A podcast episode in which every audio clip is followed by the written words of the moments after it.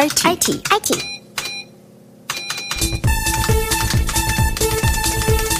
Das ist wie eine Hose, die zwickt. Das, das, das macht keinen Spaß dauerhaft. Und dort gibt es halt einfach Typen, die sind verfügbar. Und es gibt welche, die sind nicht verfügbar oder schlechter verfügbar. IT. Auf die Ohren.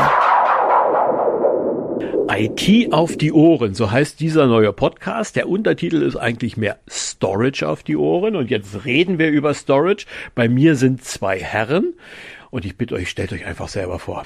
Mein Name ist Michael Ettengruber, ähm, Mitarbeiter bei der Firma Hewlett Packard Enterprise und mache seit mehr Jahren, als ich jetzt freiwillig zugeben werde, eigentlich Storage. Man könnte auch sagen, ich kann nichts anderes.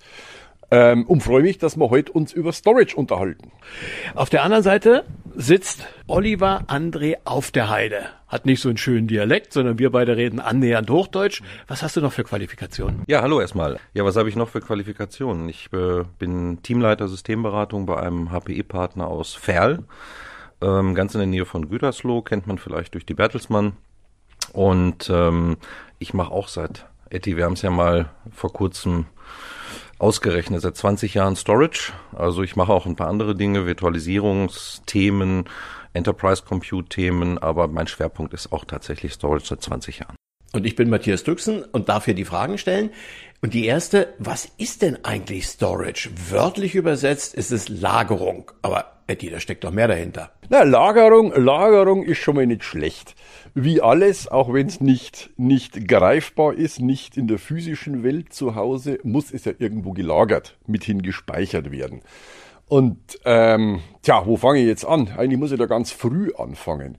Weil wenn man, wenn man, wenn man zurückdenkt, ach Gott, an, an, an Speicherung von Daten, dann müssten wir eigentlich Weihnachten 1954 anfangen. Fangen wir, wir haben ja Zeit. Wir haben Zeit, genau. Es war tatsächlich Weihnachten 1954, 24. Dezember 54. Dort eine kleine, unbekannte Firma äh, aus USA namens IBM ein Patent eingereicht zur permanenten, dauerhaften Speicherung von Daten auf drehenden, rotierenden Magnetscheiben, heute gemeinhin als Festplatte bekannt.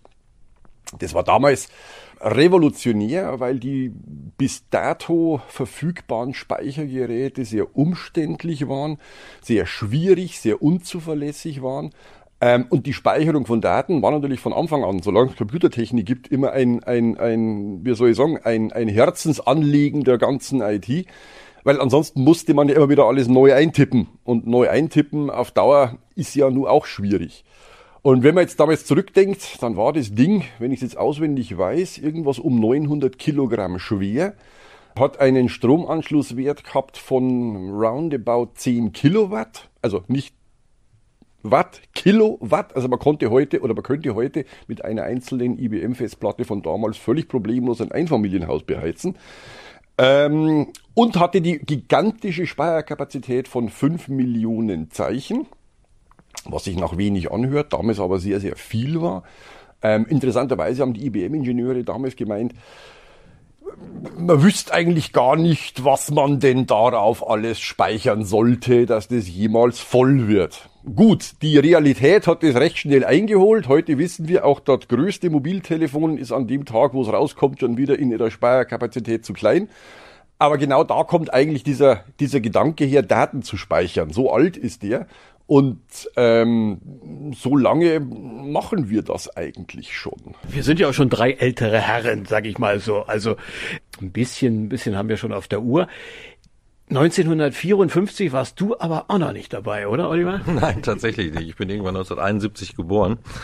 Ich habe aber dann auch nicht direkt in den ersten Jahren mit Storage angefangen. Ähm, mein Vater war Softwareentwickler für die Firma Telefonbau und Normalzeit. Das kennen wahrscheinlich auch nicht mehr viele. Später hieß die Firma Telenorma. Und ähm, ich bin dadurch dann relativ früh mit IT-Technologie, das nannte man damals gar nicht so, das nannte man also noch Computertechnik, äh, in Berührung gekommen. Hab mit meinem Vater im Keller zusammen Platinen äh, geätzt, ähm, bestückt mit elektronischen Bauteilen. Und irgendwann, ich glaube so im Alter von gefühlt 10, 11, 12 ging das dann los mit den Personal Computern. Ich weiß nur, dass die ersten Geräte, mit denen ich da Kontakt hatte, eben keine Festplatte hatten. Ich hatte noch Floppy Disks. Ich auch. Ich hatte so, so, so einen alten Schneider. Das war so mein erster. Da hattest du zwei, fünf, ein Viertel Zoll und auf der einen war das Betriebssystem genau. und so wie du gesagt hast, Eddie, da, das war so. Ich wusste gar nicht, was ich da alles drauf speichern sollte. So eine fünf, ein Viertel, das war ja immens viel. Wie hat sich dann euer Job überhaupt entwickelt? Also die IBM-Jungs, diese kleine Briefkastenfirma, von der du 1954 schon gesprochen hast, die, die wussten schon, wohin die Reise geht. Wie seid ihr dazu gekommen? Mein erster Computer war von der Firma Sanyo. Ich glaube, ich war zwölf. Und der hatte noch nicht mal eine Floppy. Die gab es nämlich damals in der Form noch gar nicht. Da gab es noch 8 Zoll Diskettenlaufwerke, wer sich an sowas noch erinnert. Das waren so Schallplatten. Ähm, ähm, nee, da musste man tatsächlich immer wieder alles neu eintippen. Das heißt, wenn man abends oder des Nachts irgendwann, wenn dann die elterliche Obsorge gewonnen hat und man das Ding ausschalten musste, dann war wieder alles weg. Und das war natürlich doof. Also das war ja nur wirklich doof. Ne? Da hast du den ganzen Tag da rum, rumgepopelt an dem Ding und abends, wenn dann hier Bettzeit war, dann war wieder alles im Eimer. Hatte den Vorteil, man machte ja relativ wenig Fehler, weil jeder Fehler sich natürlich daraus, wie soll ich sagen, oder dahingehend geäußert hat, man fing wieder von vorn an. Ähm, hat aber den Nachteil gehabt, dass natürlich Fortschritt im weitesten Sinne ganz schwer war. Das heißt, auf, auf, auf Arbeit aufzubauen, ähm, die ich oder jemand anders am Vortag ähm, getan hat. Ja, das war halt schlicht unmöglich. Und ich glaube, da kommt auch letztendlich der Drang, der Wille und auch die ganze Technologie her zu sagen, ich möchte das, was ich getan habe, informationstechnologisch irgendwo einer Nachwelt ähm, naja, vermachen können oder zumindest am nächsten Tag, dass jemand damit weiterarbeiten kann. Und das ist im Prinzip die Grundmotivation für Speicherlösungen jeglicher Art oder Speichertechnologien jeglicher Art. Mittlerweile ist da viel mehr daraus geworden. Aber ihr geht mit mir konform, wenn ich euch irgendwie so als die Gottfaser des Storage bezeichnen darf? Das würde ich nicht sagen. Aber es war halt für mich damals ein, vor 20 Jahren eben, glaube ich, ein Zeitpunkt, der war, glaube ich, ganz gut. Da ging das so gerade los, dass auch Mittelstandsunternehmen hier in Deutschland zentralisierte Speichersysteme für sich entdeckt haben, Anforderungen hatten, dass diese benötigt wurden und ähm, Etty hat mich relativ passend von der Zeit, glaube ich, in dieses Thema geschubst. Anders kann man es ja nicht nennen. Er lacht. Schubsen ist ein schöner Ausdruck. Wie würdest du Ich hätte mich ja, oder nein, ich hätte mir, Entschuldigung, ich hätte mir ja gewünscht, dass du jetzt gesagt hast, ich habe das Interesse geweckt. Oder, oder, ähm, wie soll ich sagen, von der Technologie überzeugt, weil wir damals schon mit HP, also Hewlett Packard, äh, äh, Lösungen zugange waren. Ähm, und in der Tat war es aber tatsächlich so, es hat sich, es hat sich anfangs der 2000er hat sich gewisse ich sage jetzt mal fast schon, Demokratisierung von Speicherlösungen durchgesetzt. Die Technologie war auf einmal auch für Mittelständler erschwinglich. Und ein zweiter Aspekt ist da dazugekommen, die ganz, ganz langsam beginnende Virtualisierung und die damit technische Notwendigkeit für zentrale Speichersysteme. Vorher war es ja relativ easy, Festplatten ins Servergehäuse rein, alles war erledigt. Und in dem Moment, wo man natürlich den Speicher aber teilen wollte, jetzt sollte er nicht nur persistent, sprich danach will erhalten bleiben, sondern er sollte jetzt auch noch teilbar sein, zugreifbar von, von, von mehreren unterschiedlichen Geräten. Tja, in dem Moment war natürlich der Markt da, äh, auch im Mittelstand, und wir haben damit begonnen, den Markt aufzurollen.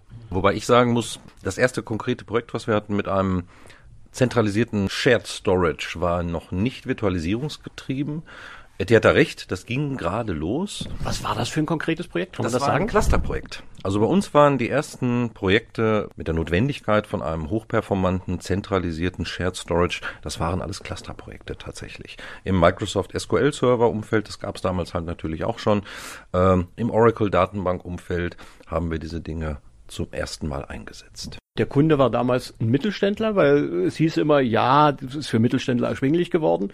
Könnt ihr euch noch genau erinnern, wie das war? Boah, wie war das damals? Gute Frage. Das ist jetzt lang her. Also das erste Gerät, mit dem ich da Kontakt hatte mit Michael Ettengoer, war eine EVA 3000. Also das Enterprise Virtual Array von HP. Damals noch HP, ohne das E. Ähm, das über einen langen, verschlungenen Pfad technologisch zu einer HP gekommen ist. Ähm, vielleicht kann Etty das dann mal gleich ein bisschen nochmal beleuchten. Das ist nämlich ganz er lacht schon. Ja. Und ähm, ja, wir hatten dort tatsächlich einen Kunden mit einem ähm, Oracle Cluster, der auf einen hochperformanten, ähm, hocheffektiven Shared Storage zugreifen sollte mit einer gewissen Performance Anforderungen, auch kundenseitig. Und äh, das war das erste Mal, dass wir dort also ein System dieser Bauart und dieser Klasse Enterprise Virtual Array zum Einsatz gebracht haben. Kann man den Kunden die Branche ein bisschen näher klassifizieren, dass man das nachvollziehen kann? Wir bedienen viele Maschinenbauer bei uns in der Region, viele Kfz-Zulieferer. Ähm, ich, es war ein Mittelstandsunternehmen, ganz sicher, aber ich bin mir nicht mehr ganz sicher, welches es war. Ihr kennt euch seit so vielen Jahren. Du hast ihn dazugeholt. Ihr seid irgendwie ganz close beieinander. Mhm. Aber ihr seid in unterschiedlichen Unternehmen und das müssen wir jetzt mal klären. Der eine ist bei Hewlett Packard, kennt man. Der andere ist bei IOK, kennt man jetzt möglicherweise mehr in Nordrhein-Westfalen, weil ihr da beheimatet seid. Wo ist der Unterschied? Was muss man wissen, wenn man über diese beiden redet? Gut, Hewlett Packard mit und ohne Enterprise, glaube ich, muss ich nicht lange vorstellen. Man, man, man kennt uns im Regelfall. Im Zweifelsfall sind wir wie die Schweizer, wir haben es erfunden, also mit dieser dreibuchstabigen kleinen Bude von der Festplatte vorher zusammen. Ähm, wir sind, glaube ich, so einer der, der ganz, ganz großen Innovationstreiber weltweit in der, in der IT-Technologie im weitesten Sinne, auch in der Grundlagenforschung. Und wir müssen natürlich unsere Lösungen unsere Produkte, unsere Technologien irgendwann an einen Endkunden bringen. Und wir haben eigentlich vor mehr als 30 Jahren uns entschlossen, dass wir das selber eigentlich nicht wirklich so in der Breite können, wie wir das gerne würden. Und ähm, sind auf die damals bahnbrechende Idee gekommen, ein mehrstufiges Vertriebsmodell zu etablieren. Sprich, wir liefern nicht oder nur in Ausnahmefällen oder nur in seltenen Fällen ähm, an Endkunden direkt, sondern wir beliefern unsere Partner, Channel Partner genannt ähm, weil der Kundenzugang von einem Unternehmen vor Ort, von einem im Regelfall auch kleineren Unternehmen vor Ort, nicht immer, aber häufig kleineren Unternehmen vor Ort natürlich viel, viel besser ist und viel, viel direkter und viel präziser, als das ein weltweit agierendes Unternehmen jemals machen könnte. Und durch dieses mehrstufige Vertriebsmodell haben wir natürlich viel Kontakt mit unseren, mit unseren Partnern, ähm, mit unseren Wiederverkäufern, wie auch immer man es nennen mag. Ja, und auf dem Weg haben wir uns kennengelernt. An der Stelle kommt Oliver ins Spiel mit der IOK. Erzähl uns ein bisschen was über das Unternehmen. Also ich würde sagen, die IOK ist ein klassisches Systemhaus. Wir bemühen uns ein paar Dinge anders zu tun als andere Systemhäuser. Vor 26 Jahren gegründet durch äh, drei Menschen, Thomas Bramsiepe, Christian Martin und Stefanie Leifeld.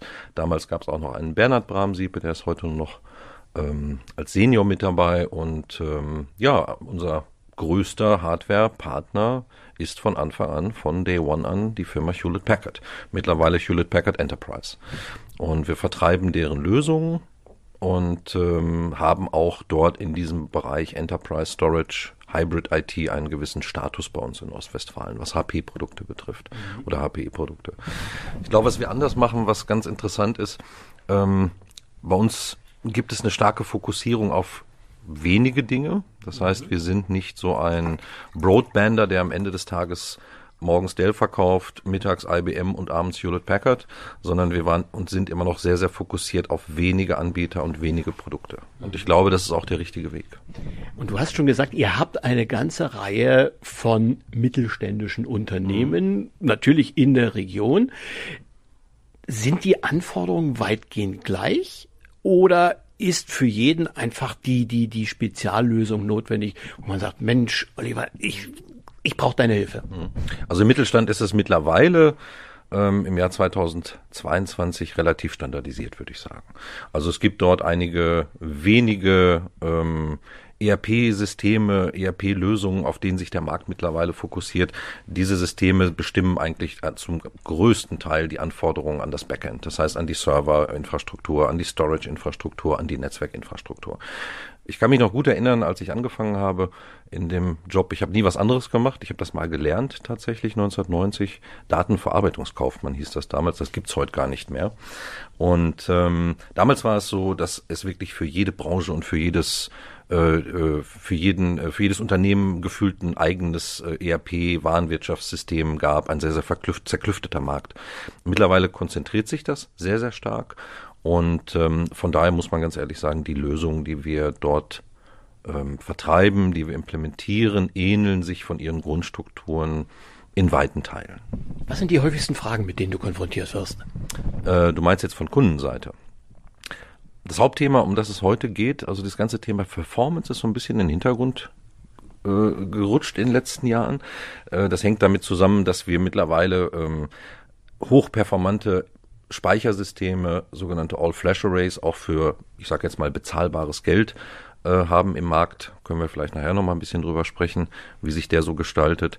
Ähm, das Hauptthema heutzutage ist tatsächlich Verfügbarkeit und Schutz der Daten vor Verschlüsselung, vor Diebstahl, Ransomware-Thematiken etc. Das sind eigentlich so die Dinge, mit denen wir uns heute beschäftigen. Eddie, was sind die häufigsten Fragen, die du beantworten musst? das könnte man jetzt aufteilen, entweder warum ist das so teuer und wie funktioniert das? Oder wahlweise funktioniert das hinterher auch? Ja, also ich würde da durchaus zustimmen, die Lösungen, nein, die Produkte an sich sind inzwischen relativ standardisiert. Tatsächlich. Also da mm, IT, sage ich mal, alles, was auf Intel-Architektur im weitesten Sinne basiert, ist ziemlich standardisiert. Man, da muss man in unsere eigene Historie schauen. Vor zehn Jahren hatten wir noch vier eigene Betriebssysteme. Heute haben wir noch ein halbes. Es hat sich mehr oder weniger alles auf x86-Technologie standardisiert, ähm, gestimmt. Allerdings sind die Lösungen doch immer noch extrem individualisiert. Das heißt, es gibt immer den schönen Spruch, es gibt heutzutage keine zwei gleichen Autos mehr auf den Straßen. Es gibt auch keine zwei gleichen Speicherlösungen. Warum ist das so? Sie sind doch immer kapazitiv individualisiert von der Leistungsfähigkeit her, von der Konnektivität, sprich wie wird darauf zugegriffen, von wem wird darauf zugegriffen, ähm, wie sieht die ganze Infrastruktur vom Kunden aus. Man ist ja da ein bisschen weggegangen vor 20 Jahren war das nur einfach. Da hat sich, da haben sich IT-Prozesse, IT-Abteilungen, Mitarbeiter, eigentlich alles hat sich am Hersteller orientiert. Inzwischen ist es umgekehrt. Der Hersteller muss sich an den, an die, oder muss sich an den Prozessen in der IT in gewisser Weise anpassen. Er muss sich an gewisse, auch rechtliche Rahmenvorgaben anpassen, die vor 20 Jahren keinen Menschen interessiert haben, nebenbei bemerkt, ne? Datenschutzgrundverordnung vor 20 Jahren, ja, es gab einen Datenschutz, es war eher was Abstraktes. Äh, rechtlicher Rahmen war ja praktisch nicht gegeben. Heute steht jeder ITler mit einem Fuß im Knast, wenn er nicht auf seine persönlichen Daten aufpasst. Ne? Also die seiner Mitarbeiter, seiner Kollegen. Also da haben sich die Rahmenbedingungen ganz massiv verändert. Ähm, und dem, dem geschuldet ist natürlich der Individualisierungsgrad der einzelnen Lösung eigentlich nicht weniger, sondern in den letzten Jahren viel höher geworden, interessanterweise. In der Autoindustrie beispielsweise erlebe ich genau wieder den Weg zurück. Also wenn es vorher bei Volkswagen 40 Rücklichter und bei Mercedes 28 verschiedene Türklinken gab, so habe ich jetzt wieder einen ein Weg zurück zu einem Rücklicht, zu zwei Türklinken und so weiter, bildlich gesprochen. Ist das bei euch auch der Fall? Kommt das möglicherweise mit ein bisschen Verzögerung? Wenn überhaupt, denke ich, kommt es mit Verzögerung und nebenbei bemerkt, diese Hardcore-Standardisierung macht es ja auch nicht notwendigerweise interessanter. Im Gegenteil, es wird eigentlich langweiliger. Man könnte jetzt natürlich den großen Bogen schließen zu den klassischen Netflix-Serien. Hast du eine gesehen, hast du alle gesehen? Ja, ja, ja, nein, vielleicht. Ich glaube, dass, wenn überhaupt, wird, wird dieser, diese Rückbesinnung auf die, sagen wir mal, Langeweile des Standards in unserem Bereich sehr stark verzögert kommen, wenn überhaupt, weil Prozesse und Menschen ändern sich nicht. Und IT muss sich an, an, an die Menschen anpassen und nicht umgekehrt. Die Zeiten sind vorbei. Also das wird nicht mehr funktionieren, dass, dass sich die Menschen an die IT anpassen. Ähm, und ich hoffe es ehrlicherweise auch nicht, dass das wieder passiert. Der größte Fehler in der IT sitzt aber nach wie vor vor dem Rechner, oder? Ja, das kommt drauf an. Kann man so nicht sagen. Nein. Ähm, also was wir leider erleben, ähm, das ist immer so ein, so, ein, so ein Klassiker, dass diese Kunden immer noch so ein bisschen die Erwartungshaltung haben. Man, man installiert jetzt so eine Lösung. Ich möchte auch noch mal gerade vielleicht ganz kurz auf dieses Thema mit dieser ähm, Diversifikation der Storage-Produkte äh, zurückkommen. Natürlich werden die individualisiert, aber die Parameter der Individualisierung sind weniger geworden. Im Endeffekt entscheidet sich ein Kunde heute für den Parameter Performance und entscheidet sich für den Parameter Kapazität. Dann kommt noch das Thema Verfügbarkeit mit dazu. Etty, haben wir noch mehr? Ja, haben wir noch mehr? Aus ja, aus Kundensicht. Ich meine, klar, äh, alles, was, was vor 20, 25 Jahren im Mittelstand neu war, wird irgendwann Commodity. Das, das ist schlicht so. Ne? Es ist etwas, was da ist und wo ich mir gar nicht mehr große Gedanken mache. Ähm, man macht sich die Gedanken aber, glaube ich, trotzdem, weil man genau weiß, wenn man sich die falsche Lösung ins Haus holt, dann klebt man schon aus budgetär finanziellen äh, Gründen die nächsten vier, fünf, sechs, sieben Jahre dran. Und niemand bindet sich gerne an etwas, wo er hinterher feststellt, das passt nicht. Das ist wie eine Hose, die zwickt. Das, das, das macht keinen Spaß dauerhaft.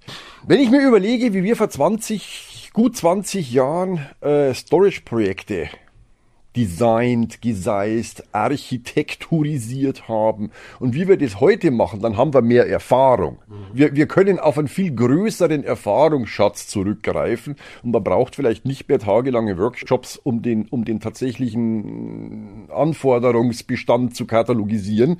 Ähm, einfach weil man es tausendmal gemacht hat und man guckt einmal über eine ID drüber, einmal über eine Applikationslandschaft und weiß, das ist es.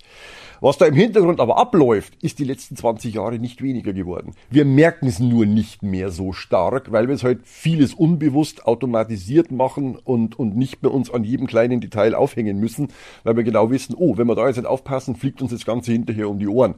Die Erfahrung hat zugenommen, aber, aber ich glaube, der Individualisierungsgrad bis dato hat nicht abgenommen. Ich hoffe, das bleibt auch so. Da muss ich tatsächlich sagen, das ist vielleicht so, dass man diese eigenen 20 Jahre Erfahrung, die man hat mit diesen ganzen Technologien, wenn man diese Erfahrung nutzt, das bemerkt man ja nicht. Das tut man einfach. Und ich glaube, da hat Etty recht. Vielleicht sind die Dinge auch doch nicht so viel einfacher geworden wie vor 20 Jahren, aber man hat einfach mehr Erfahrung und genau dieser Effekt, man kommt in eine Kundensituation, man kommt in eine Anforderungssituation und man hat relativ schnell aufgrund der vorhandenen Applikationen und aufgrund von zwei, drei anderen Parametern sofort im Kopf, welche Lösung für diesen Kunden die richtige ist. Das mag sein. Ja, da mag Etty recht haben. Ja. Welche Standardlösung gibt es möglicherweise im Erstgespräch, wenn ein Kunde zu euch beiden kommt und sagt, ich habe ein bleib mal bei dem Beispiel, ein Autohaus oder ich habe eine Werkzeugfabrik oder wie auch immer. Wisst ihr auf Anhieb, du natürlich mehr, Oliver, weil, weil du näher an den Kunden dran bist, wisst ihr auf Anhieb, das passt zu dem oder muss ich seine Gedanken möglicherweise in eine andere Richtung lenken? Das würde besser passen, das hat der nur nicht auf dem Schirm. Ich bin der Experte. Es kommt immer ein bisschen drauf an, in was für eine Situation man da kommt. Also viele, viele unserer Kunden haben sehr, sehr hochqualifiziertes IT-Fachpersonal. Das heißt, da hat sich das Unternehmen selber schon im Vorfeld damit beschäftigt, was brauche ich eigentlich? Das heißt, wir bekommen Parameter vorgesetzt, die ich vorhin schon mal genannt habe, wie Performance-Parameter, die erfüllt sein müssen, Verfügbarkeitsparameter, die erfüllt sein müssen. Ähm, da ist es dann für uns relativ einfach und wir bewegen uns in einem Produktportfolio bei Hewlett Packard Enterprise, ähm, wo ich dann sehr schnell sagen kann, es geht in die Richtung oder es geht in die Richtung. Interessanter ist natürlich, wenn das Unternehmen kein eigenes Fachpersonal in diesem Technologieumfeld hat und wir wirklich erstmal Bestandsaufnahmen fahren müssen. Das ist dann wirklich eine äh, größere Aufgabe für uns und das macht dann meist unser Pre-Sales. Dort kommt dann spezielle Software im Einsatz, mit der wir erstmal, ich sage immer, messen, wiegen und zählen. Das heißt, wir schauen uns erstmal an, was hat der Kunde für Anforderungen an Leistungen, sind vielleicht jetzt schon Systeme überlastet und dann schneidern wir aus diesen Informationen die passende Lösung. Kann man ungefähr so ein Verhältnis äh, benennen?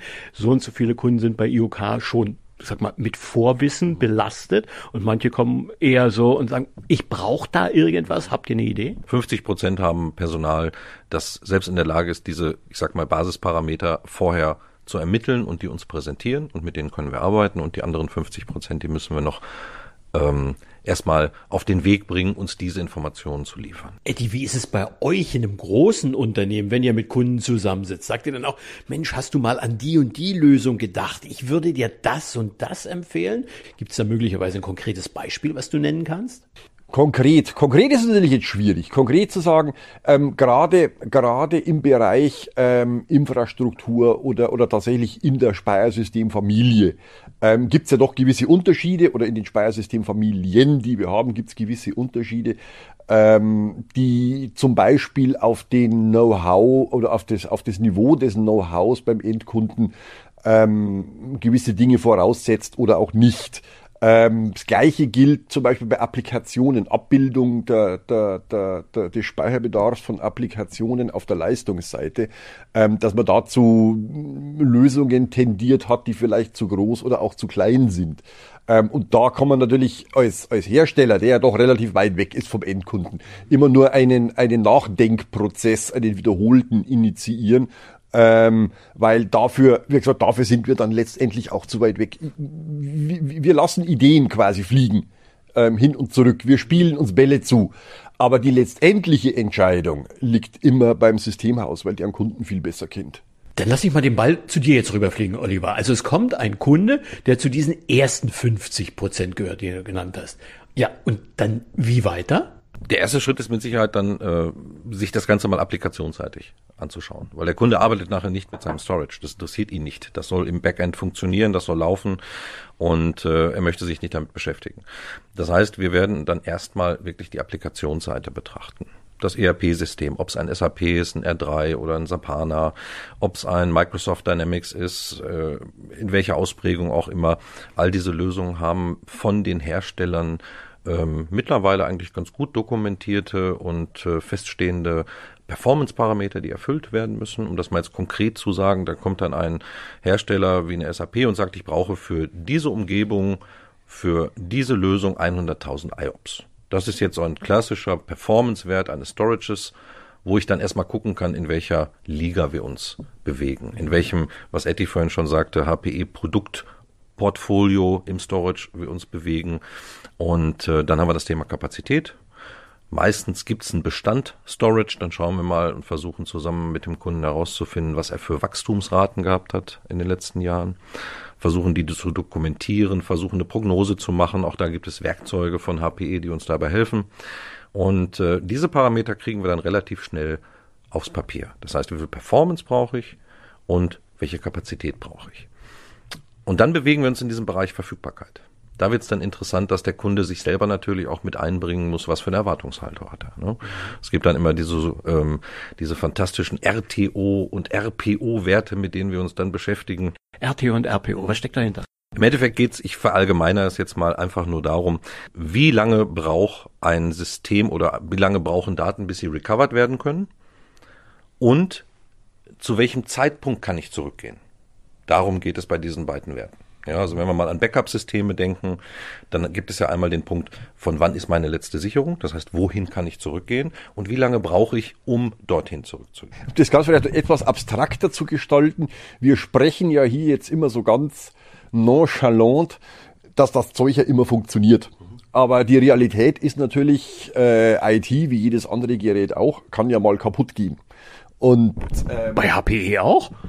Wenn wir keinen Strom haben, dann sind wir auch machtlos. Ne? Oder wenn die Klimaanlage kaputt geht, dann stehen wir irgendwann auch da und es wird uns zu warm und wir mögen nicht mehr als unsere Geräte.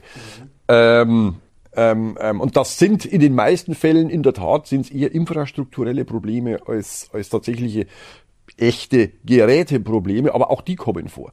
Und auch, auch in, in, in, in jedem Projekt muss ich mir Gedanken machen, ja, was machst du denn, wenn das Zeug jetzt mal weg ist?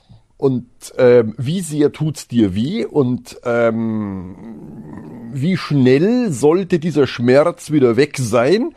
Ähm, wie sind deine entsprechenden Geschäftsprozesse? Wie lange kannst du ohne IT arbeiten? Wie lange kannst du ohne Daten arbeiten? Ähm, das sind alles Fragen, die eben in so einem Projekt geklärt werden müssen. Und, und RPO und RTO sind eben zwei Kennzahlen, ähm, die dann hinsichtlich Verfügbarkeit doch eine recht deutliche Sprache sprechen, welche Lösung ausgewählt werden sollte. Wenn diese Parameter geklärt sind. Mhm. Was übrigens teilweise sehr lange dauert. Wir bekommen diese ganzen anderen Werte, von denen ich vorhin sprach, die bekommen wir relativ schnell. Ähm, was ich schon sagte, also teilweise besorgen wir uns die dann selber. Es gibt da tolle Werkzeuge von HP. E und äh, aber diese Werte, das sind Werte, die müssen entscheiden, äh, entschieden werden von den äh, IT-Leitern von den IT-Verantwortlichen. Die müssen vom Controlling mitentschieden werden, die müssen von der Geschäftsleitung mitentschieden werden. Da geht's im letzten Moment eigentlich, ich tausche Geld gegen Verfügbarkeit. Mhm. So einfach lässt sich das erklären. Ja? Mhm. Und wie weit man da geht, das ist ein teilweise sehr, sehr, sehr langer Prozess. Also das lässt sich nicht sagen, das kann Wochen dauern, bis solche Entscheidungen getroffen werden. Oft bieten wir auch verschiedene Lösungen an und die äh, Entscheidung fällt letztendlich nachher auf Basis der Kosten. Ja, das geht schon mit so simplen äh, Dingen los wie um mal auf das Thema Speichersysteme und Storage zurückzukommen, stelle ich mir jetzt eine Kiste dorthin, ein Array, Modell X in einem Rechenzentrum, lebe dann aber eventuell mit sogenannten K-Fällen, also Katastrophenfällen, Feuer, Wasser. Das sind übrigens die Probleme, die wir am meisten haben. Tatsächlich, ja? Ja, tatsächlich. Also ist wirklich so, ähm, wir hatten bei im, im letzten Jahr bei einem Kunden wirklich einen kapitalen Brand. Ähm, da war gar nichts mehr ähm, außer Asche. Und wir hatten vor ein paar Monaten noch bei einem unserer Kunden einen kleineren Brand in einem der Rechenzentren. Der hatte Gott sei Dank zwei. Es war nur ein Schwelbrand, aber wie wir dann wieder feststellen mussten, so drehende Platten, magnetische Platten und Schwelbrände mit Rußentwicklung ist ein sehr inkompatibles Thema. Also war noch was zu retten? Vor. Ähm, in dem ersten Fall war alles zu retten, weil der Kunde zwei Rechenzentren hatte und das eine Rechenzentrum in der Verwaltung nicht betroffen war. Das heißt, der hatte also einfach keinen Datenverlust. Im zweiten Fall gab es ein gewisses Datengap, ich glaube von einem halben Tag, was nachher verloren war. Ähm, das lag einfach daran, dass man erstmal das, ja, dass man sich erstmal sicher gewogen hat und das Array hat laufen lassen ähm, was diesem in diesem Rechenzentrum mit dem Schwelbrand lief und hat dann festgestellt, nachdem ich glaube die vierte oder fünfte Festplatte dann hintereinander ausgefallen ist, dass das keine gute Idee war. Ähm, das hat dann nachher diesen Datenverlust von ein paar Stunden verursacht. Also im Endeffekt menschliches eine menschliche Fehlentscheidung, die dahinter steckte. Mhm. Ähm, aber das sind eigentlich die Dinge, die uns am meisten bewegen. Wasserschäden hatten wir auch schon. Äh, tatsächlich. Und ähm, das ist erstmal eine grundsätzliche Entscheidung, die getroffen werden muss gehe ich diese Risiken ein, denn das hat nichts mit dem Hersteller und mit der Qualität des Produktes zu tun.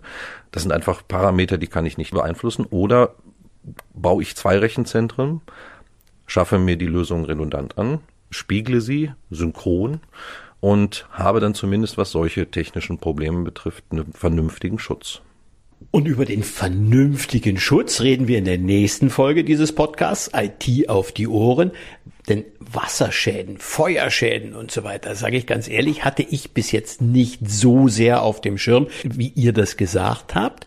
Wir freuen uns auf ein Feedback unter podcast at it auf die Ohren.de, alles ohne Bindestrich, alles zusammen, podcast at it auf die Ohren.de, Anregungen, Fragen, was auch immer und unter itaufdieohren.de gibt's auch unsere Shownotes. Ganz wichtig zu wissen, wenn man mal was nachschauen will, wenn man einen Link haben will, wenn man sehen will, wie wir drei Herren da aussehen, was wir gemacht haben und so weiter. Schaut auf diese Seite itaufdieohren.de und wir freuen uns auf die zweite Folge. Bis dahin, bis bald. IT. IT. IT.